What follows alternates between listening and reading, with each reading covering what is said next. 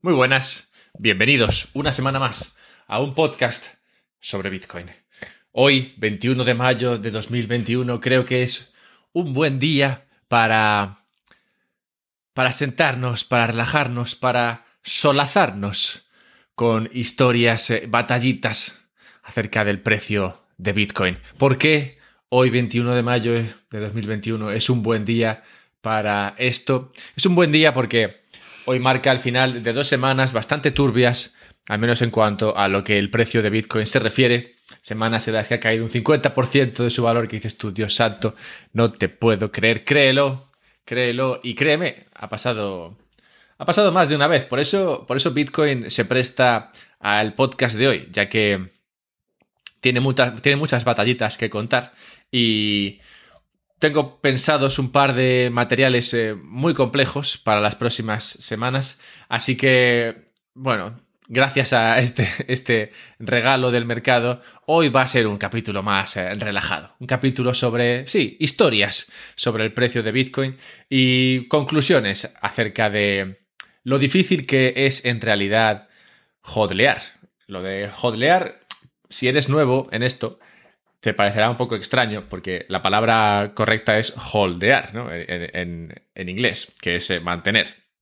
Lo que pasa es que, bueno, la historia es que en un foro hace años alguien lo escribió mal y se quedó como que cuando hablas de hodlear con la D antes de la L, estás hablando de mantener, de no vender Bitcoin. Y cuando hablas de holdear cualquier cosa, pues bueno, se refiere a todo lo demás. Pero cuando hablamos de Bitcoin, sí, se usa esa frase, esa palabra, hodlear mal escrita a propósito porque así identifica el activo al cual nos, eh, nos referimos. Y sí, efectivamente, hodlear es difícil, hodlear no es fácil, claro que es lo contrario de difícil, y, y es algo que, que mucha gente subestima. Mucha gente, mucha gente opina que bueno, al final, si hubieses encontrado Bitcoin antes, cuando estaba barato, cuando estaba un 50% más barato, joder, pues eh, oye, puedes haber comprado y ahora estarías eh, pues montado en el dólar y tal, y, qué guay, ¿no? Pero en realidad no, no, es ese, no es eso, no es tan fácil, porque cuando, cuando repasemos el historial de hoy nos daremos cuenta de que momentos de temor infinito, de, de pesadumbre, de caos, de capitulación, de despair, que llaman en, inglés, de, perder toda la esperanza, desesperanzadores, diríamos en español. Ha, habido muchos, entonces hay muchas ocasiones, Bitcoin te da muchas ocasiones para tú vender, y de hecho mucha gente, muchísima gente, miles de personas, han, vendido cuando habían entrado a Bitcoin eh, hace mucho tiempo y si simplemente hubiesen hodleado, hubiesen mantenido, pues hoy estarían mejor. Pero, claro, si fuese fácil, lo haría todo el mundo. Así que sí, las historias de hoy espero que os den un poquito de perspectiva y cuando nos enfrentemos al siguiente movimiento loco como el de estas próximas, este, el de estas últimas dos semanas, pues lo lleves de una manera diferente. No sé cómo lo has llevado, pero bueno, no sé, por si, por si lo has llevado un poco mal, por si has vivido, has vivido momentos agónicos, pues espero que, esto, que esto te ayude. Efectivamente, las últimas dos semanas ha, habido una, un récord de destrucción de, de capital, ha habido un récord de, movimientos, se han visto unos movimientos eh, históricos en cuanto a, a, lo que se ha movido en, términos de dólar, en plan, movimientos de más de 10 mil dólares, que es bastante increíble, teniendo en cuenta que hace, hace un año parecía imposible que, que Bitcoin superase la barrera de los 10.000. Y ahora en un día te baja 10.000 y te sube 10.000, que es bastante es bastante loco. Pero sí, entonces entiendo que, muchas personas puedan, puedan eh, verse sorprendidas, cuando menos, por estos movimientos. Así que sí, vayamos a, la historia. Pero antes de, meternos de, lleno con la historia, una pequeña intro, ya sabéis, Twitter, arroba alberto-mera. Ahí puedes escribirme, puedes dejarme comentarios y, no sé, mandarme memes, esas cosas. También Patreon, patreon.com es... Eh, es una web donde si tú tienes una actividad creativa, como puede ser esta, puedes pedir ayuda a, la gente, a los patronos, puedes pedirles ayuda y esa ayuda viene en forma de donaciones, donaciones mensuales que ayudan al creador a seguir con su creación. Así que yo tengo un Patreon, patreon.com barra un podcast sobre Bitcoin, está el enlace en la descripción y a través de ese enlace puedes convertirte en patrono, puedes empezar a donar dinero a esta noble causa. Entiendo que esta semana igual no estás pensando en, donar dinero, teniendo en cuenta todo lo que el mercado te ha arrebatado, pero bueno, la semana que viene. Pero sí, yo lo dejo ahí por si, por si quieres ayudarme, ya que vuestra ayuda me hace bueno, me ayuda, básicamente. Me ayuda porque hay muchos costes que van asociados a algo como esto. Así que con vuestra ayuda, pues oye, uno lo lleva mejor. Así que muchas gracias. Y finalmente, si queréis comprar Bitcoin, cosa que, oye, pues quién sabe, ¿no? No voy a decir yo que sea buen momento para hacerlo. Yo no, voy a decirlo porque yo no doy consejo de inversión. Pero si quisieras, lo podrías hacer a través de Relay. Relay tiene un, tiene un enlace a una, a una landing page, una, página, que, que, salgo yo y todo. Está el enlace ahí en la descripción y le das ahí y vas a una página donde sale mi cara y ahí te puedes descargar la aplicación de Relay y le puedes meter un código además que te, da que te hace un descuento. Total, que puedes comprar Bitcoin desde una página, bueno, puedes sí comprar Bitcoin desde una página en la que sale mi cara, lo cual es emocionante. Y Y más allá de eso, lo que me gusta de Relay es que no, tiene, no te obliga a hacer KYC, es decir, que no tienes que dar tus datos a una tercera parte que los tiene que luego guardar y proteger frente a malas personas que quieran saber quién eres, dónde vives, cómo te llamas, eh, qué número de teléfono tienes, eh, con quién estás casado, si tienes perro o tienes gato. Bueno, pues toda esa información no tienes que darla, así que para mí es mejor si, esto se hace lo menos posible, ya que me, parece una tontería y es crear, es crear incentivos a la gente a que robe datos de otras personas, así que bueno, lo bueno de Relay es que no te obliga a hacerlo, así que por todo eso está el enlace en la descripción por si quieres comprar Bitcoin, pues ya lo sabes. Bien, vayamos a las, a las batallitas. Bueno, antes de ir a las batallitas. Antes de ir a las batallitas. Un par de cosas. Esta caída del 50% en el precio. ¿Qué, nos demuestra esta caída? A mí me demuestra muchas cosas, pero entre ellas me demuestra una cosa que es, eh, que es interesante y que además ha salido en el pasado.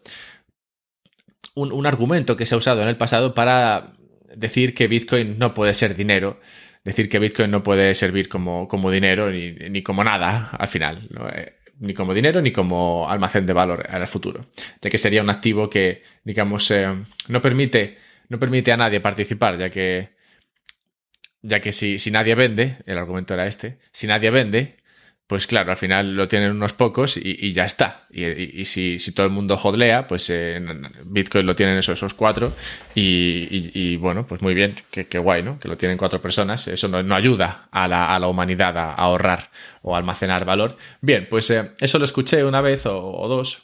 Y bueno, de semanas como esta demuestran que efectivamente la gente vende. si la gente no vendiese, el precio no caería. O sea que no hay que, no hay que obcecarse con la idea de que el Bitcoin sube y sube y sube, y como sube y sube y sube, y la, y la gente hotlea, pues ¿qué pasa? Nadie vende, entonces como nadie vende, lo tienen unos pocos. No. A ver, que es un activo concentrado siguiendo un poco las leyes de Pareto que, que aplican a todos los activos. Sí. que no es un activo de otros universos. Sí, es un activo que se comporta como un activo de este universo. Y en este universo los activos hacen esas cosas que un 20% tiene el 80% o un 15 tiene el 85. Bueno, así es como funcionan los activos en este, en este universo y, ya está. no, no, es culpa mía, es culpa del universo. Que alguien, si alguien tiene algún problema sobre, sobre esto, que, que, se queje al universo.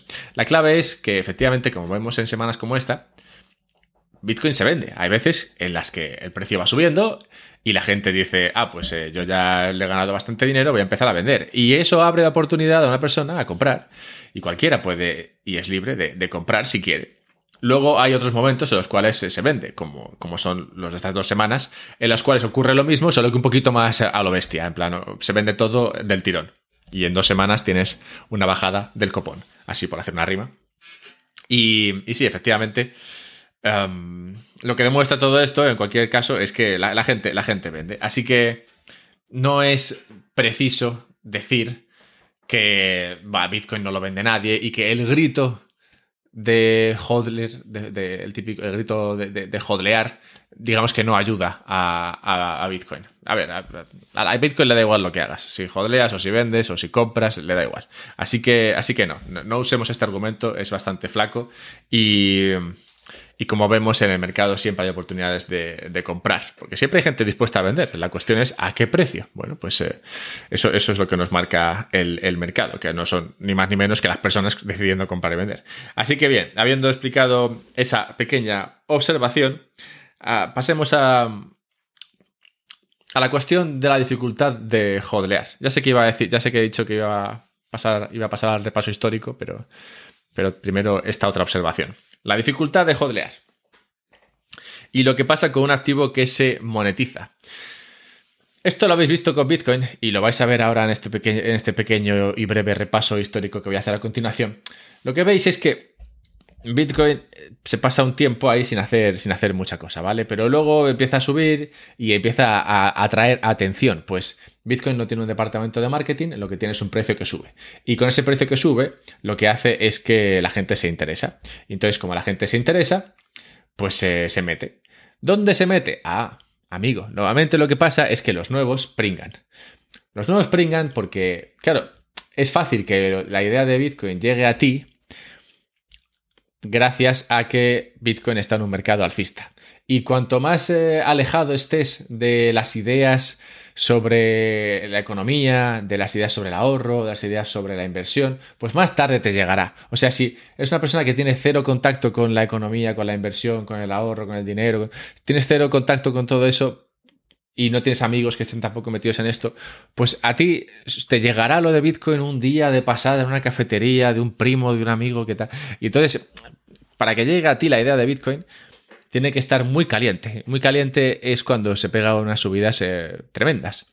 Entonces, en ese momento en el que se pega la subida tremenda, nuestro amigo el, el asocial, bueno, que no tiene por qué ser asocial, simplemente sociable en otros círculos, pues se entera de Bitcoin y dice, ah, pues esto mola, oye, pues sube, qué guay, ¿no? Y entonces compra. ¿Qué pasa? Que luego cae no cae porque, porque este hombre sea o esta mujer tenga mala suerte, no cae porque haya una conspiración judeo-masónica para que el precio caiga, no cae porque, bueno, porque Elon de repente se vuelva un poco loco.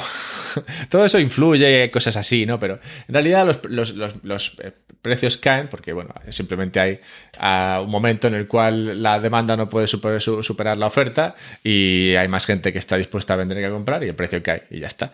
Las razones serán las que sean, pero la realidad es que esto, esto ocurre cuando pasa, cuando, cuando tenemos más vendedores que compradores. Y claro, eso, eso pilla a nuestro, a nuestro amigo que compró arriba y ahora, y ahora ve cómo cae. entonces nuestro amigo se encuentra ante una disyuntiva en el momento en el que ha caído y es, vendo y de esta mierda. o, oye, me ha convencido, mantengo porque, oye, ya, ya subirá otra vez. Y claro, esto, esto es lo que crea esto es lo que crea Bitcoin en su proceso de monetización. Lo que crea es una, base mayor de personas, ya que cada movimiento alcista lo que hace es atraer a más de estas personas, que vienen como las polillas a la luz y, luego, bueno, pues sí, algunas llegan cuando la luz está muy brillante y se queman. Y eh, de esas polillas, algunos se quedan y otros se van para siempre. Y lo único que se hacen es dedicarse en Twitter a llorar. porque, porque Bitcoin es maligno. Y lo importante es que al final del día lo que quedan son. Eh, lo que queda es una base mayor de usuarios, una base mayor de hodlers, de la que había antes de todo ese proceso de luz infinita, polilla quemada y todo eso. Y por eso cada, cada mercado alcista es, eh, es un poquito más. Eh, es, un poquito más alcista que el anterior. Por eso el precio continúa subiendo. Si no hubiese una base de usuarios y, un interés mayor, pues esto no se, no se, sostendría. Es decir, esto no es un, Ponzi en plan que, que, cuando viene uno compra y con ese dinero se compra lo del otro. No, no, esto es simplemente que si la gente lo quiere lo compra y si no lo quiere no lo compra. Y para que la gente lo compra y lo quiera, tiene que haber un interés.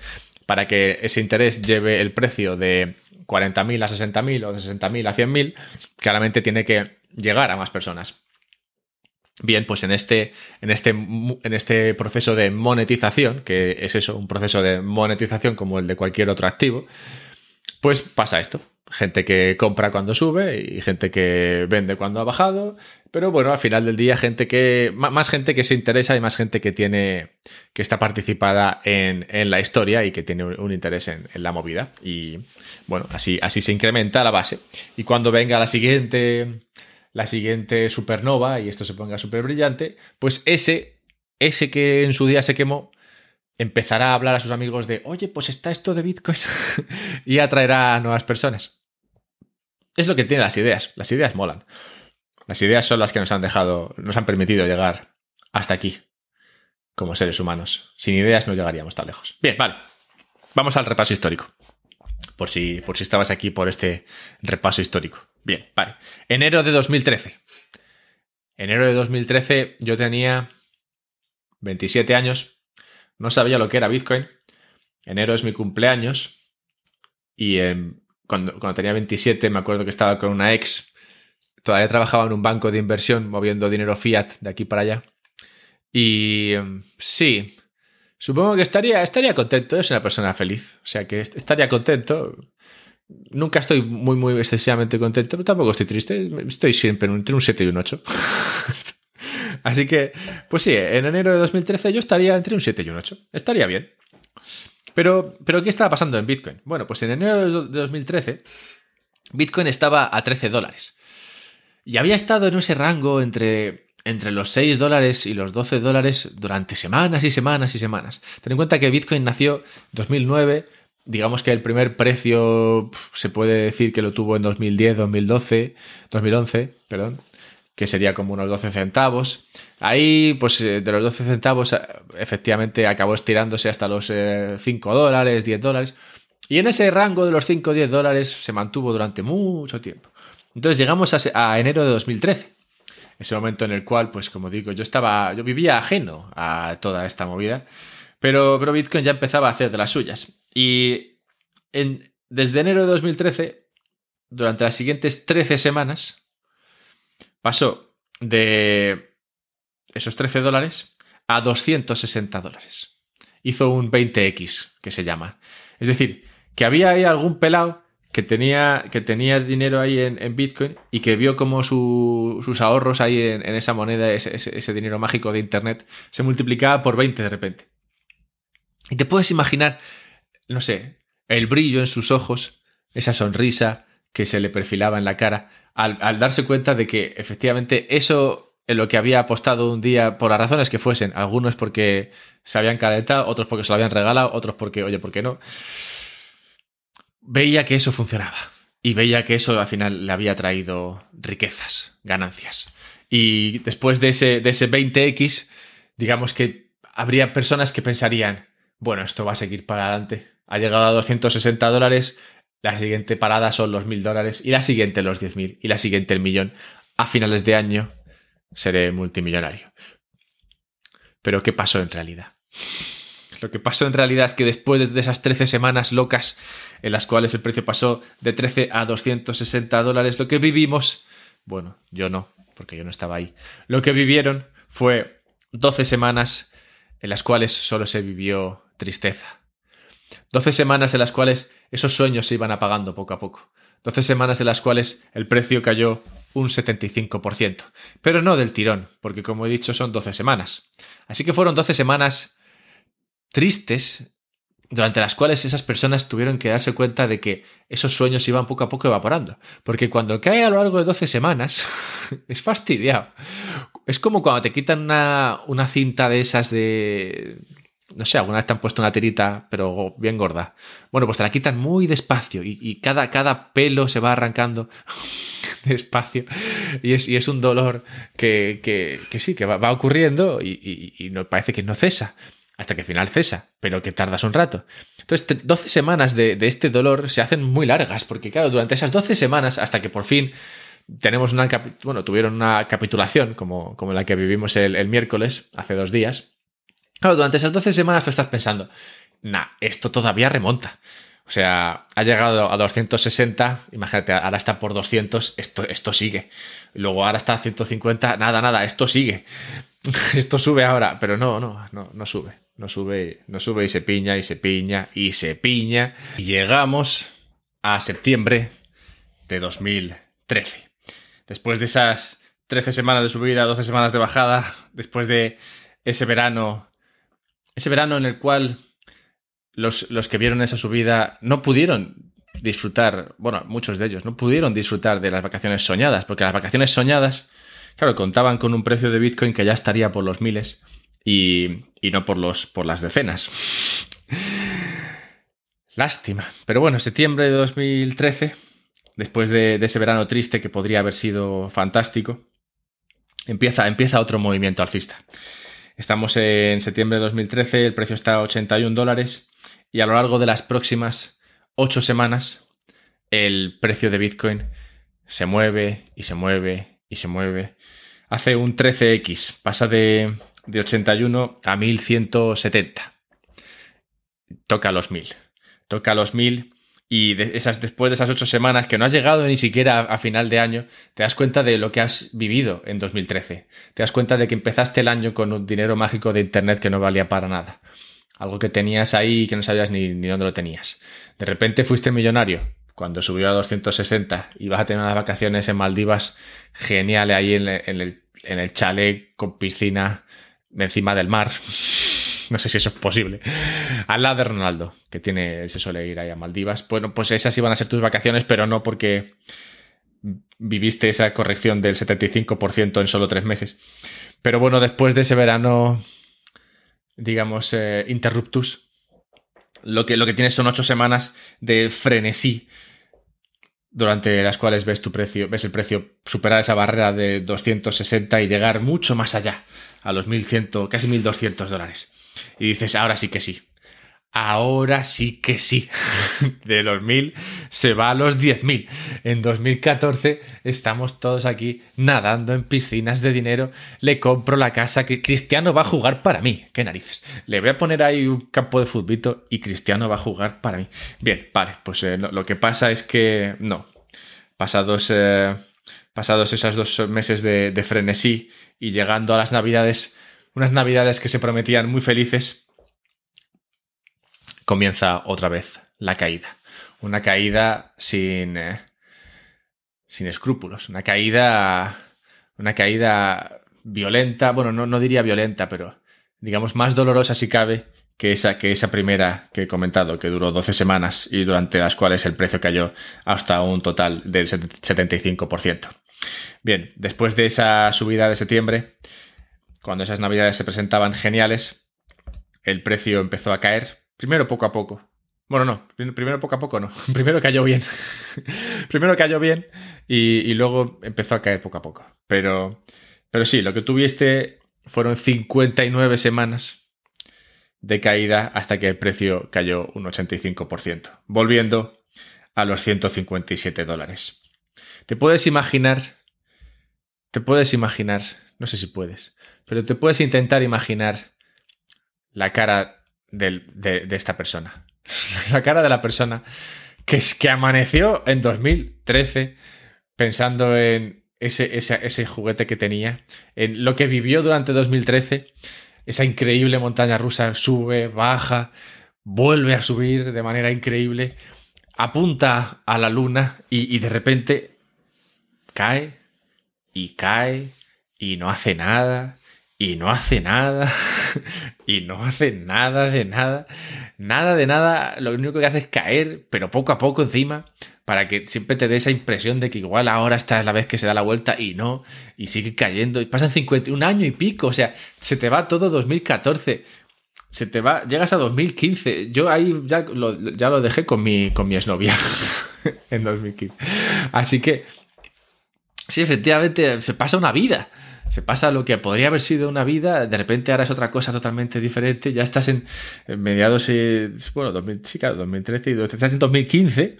se te ha pasado la mitad de 2015 y, y nada, ya se te ha olvidado, ¿no? En plan, miras atrás a 2013 y dices, joder, vaya, vaya año loco que fue ese. me acuerdo, se lo cuentas a tus amigos, joder, ¿os acordáis de ese año loco? que subió y subió y subió y luego nada de nada de nada y llevo así año y medio viendo el precio viendo el precio sin hacer nada. y sin hacer nada, a ver, que sube un poco y tal, ¿no? Pero que nada que ver, ¿no? Nada que ver con los mil y pico esos que, que yo llegué a ver, que yo llegué a ver. O sea, yo no, ¿vale? Pero estoy aquí hablando por, por ese hipotético señor que vivió todo esto. Pero bien, ese hipotético señor se planta en 2016, abril de 2016. Abril de 2016. Fíjate tú si ha llovido desde ese enero de 2013.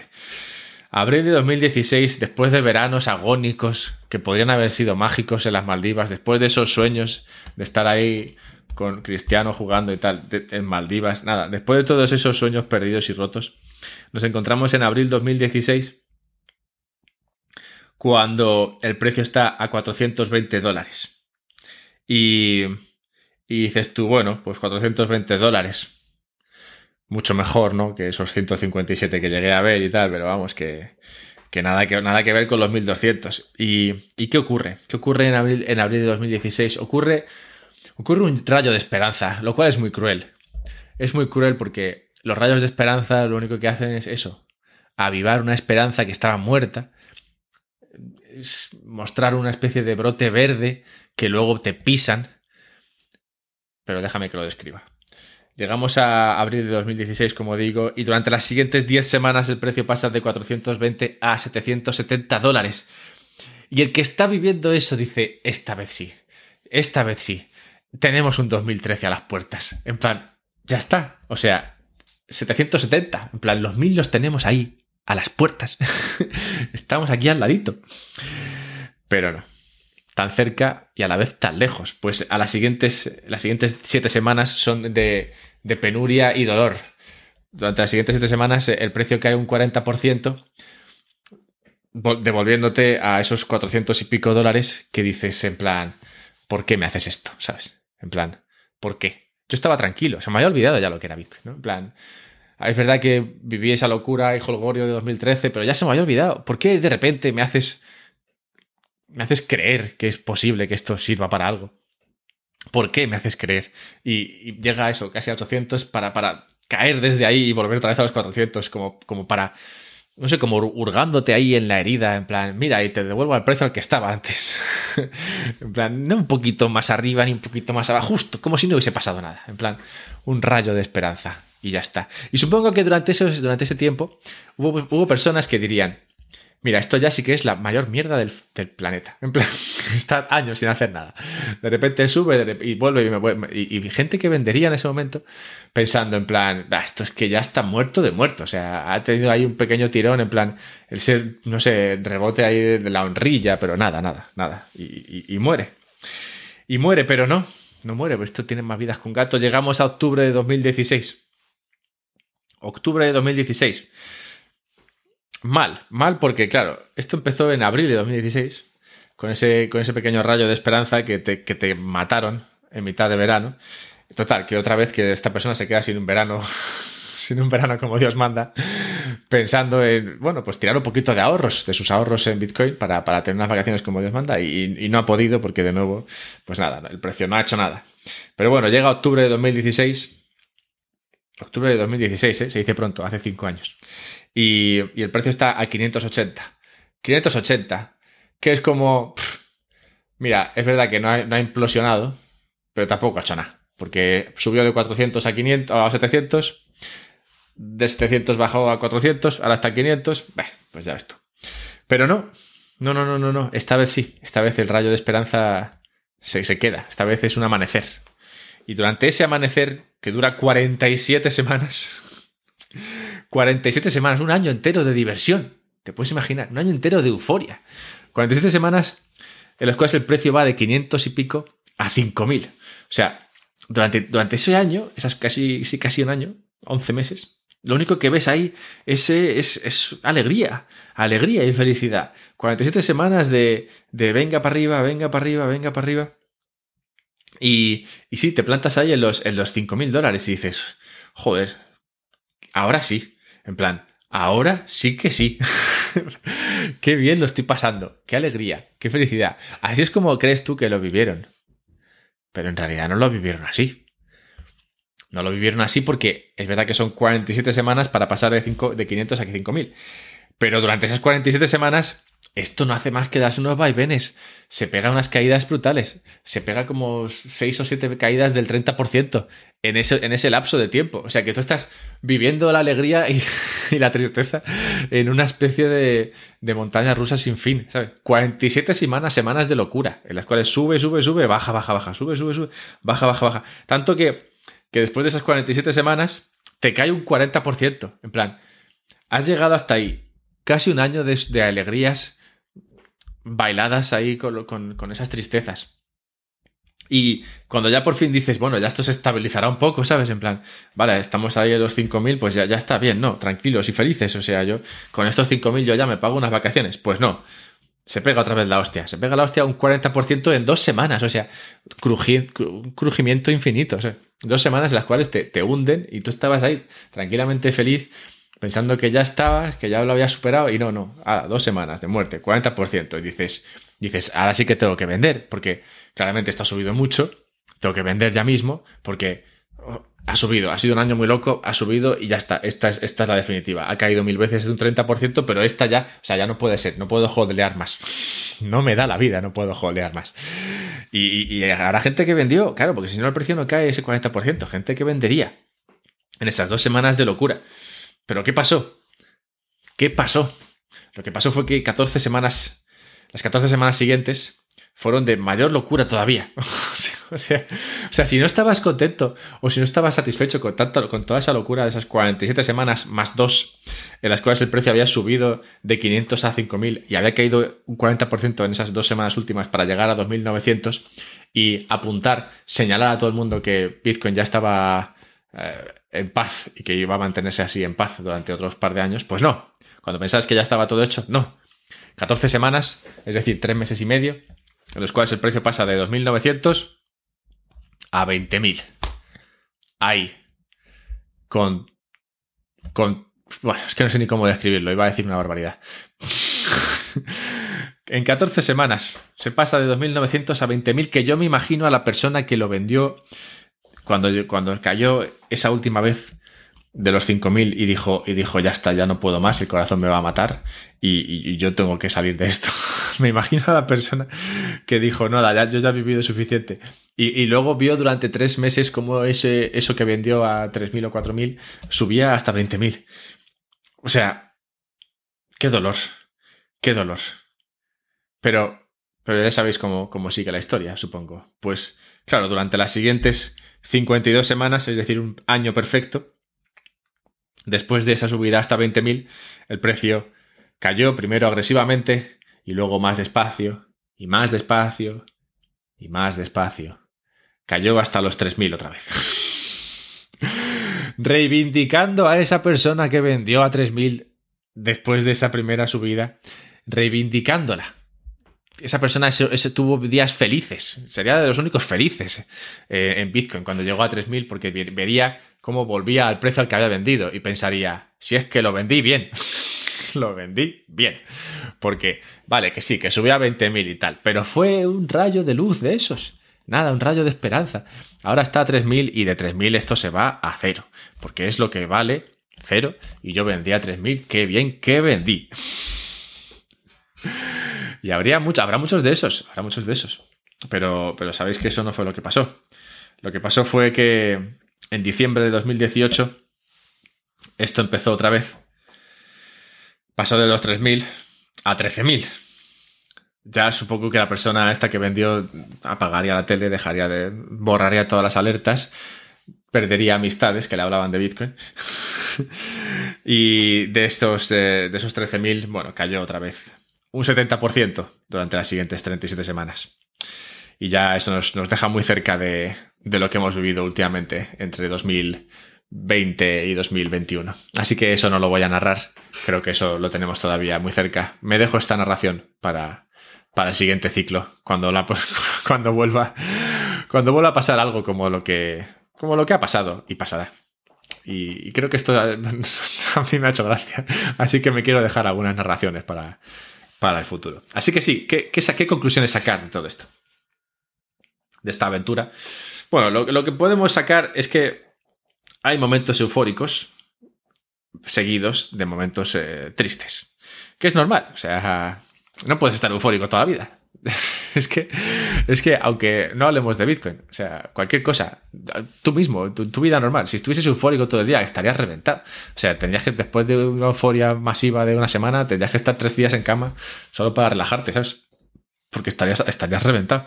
Así que, sí, esos momentos de, euforia, los cuales parece que esto va a seguir subiendo y subiendo y subiendo y subiendo y que ya está y lo siguiente va a ser, eh, bueno, pues eh, como he dicho antes, poder contratar a Cristiano para que juegue al fútbol en tu casa con tus niños, pues, pues eh, no, no suele pasar. Lo que pasa es que pues eh, cae, cae porque, claro, mucha euforia y mucha gente que, que tiene mucho dinero y, de repente decide, oye, que ya, ya ha ganado suficiente y empieza, y empieza a vender.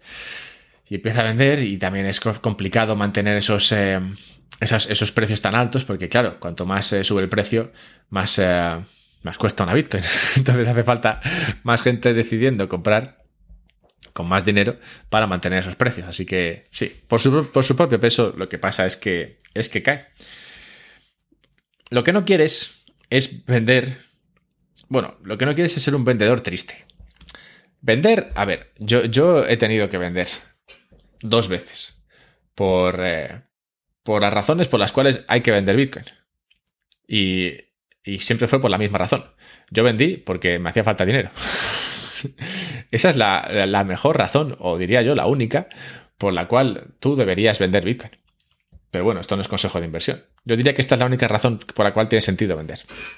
Yo he vendido dos veces porque me hacía falta dinero, porque, bueno, tenía unos ahorros que se acabaron, o sea, no, tenía un empleo que se acabó y tenía que tirar de ahorros y mis ahorros estaban en Bitcoin, bueno, pues lo vendo.